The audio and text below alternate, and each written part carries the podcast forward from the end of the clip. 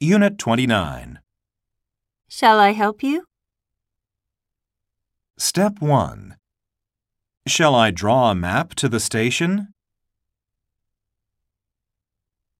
Shall I show you a shortcut? Shall I copy the report for you? Shall I call you around six? Step 2. Shall we go? Shall we go Dutch here?